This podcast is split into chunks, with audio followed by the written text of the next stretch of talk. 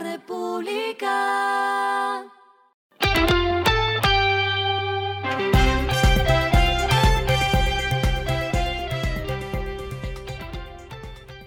Esto es lo que debes saber al comenzar la semana.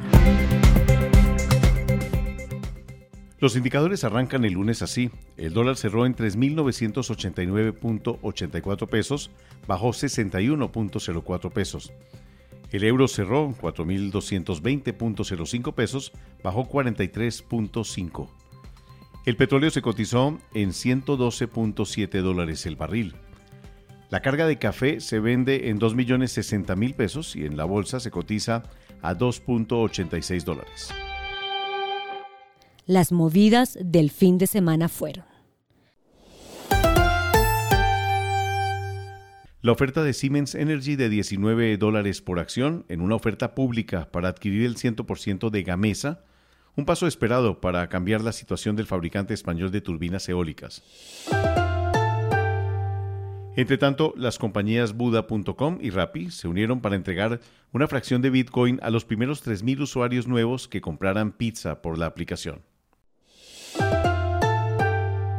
Otra de las movidas fue que la fintech colombiana Symmetric levantó 24 millones de dólares en una ronda de capital y entre los aportantes estuvo el fondo chileno ligado a la Rain Vial Ventures, que concretó su primera inversión por fuera de Chile. Lo clave del fin de semana.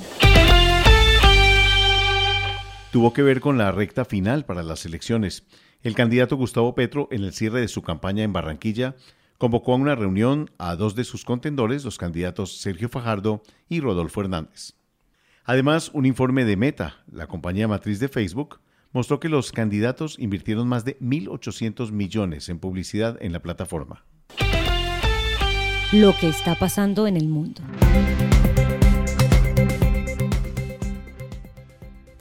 Por un lado, avanzó la expansión de la viruela del mono, enfermedad que preocupa a los expertos en salud.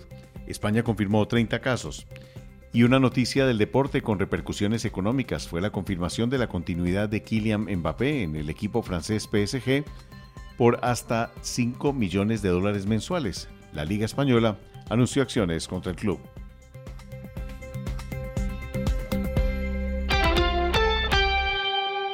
Finalizamos con el editorial de hoy, lunes. Título, La próxima pandemia será por alimentos.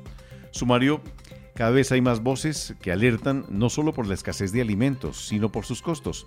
Una suerte de precio alto ante la poca oferta y la elevada demanda puede ser una oportunidad.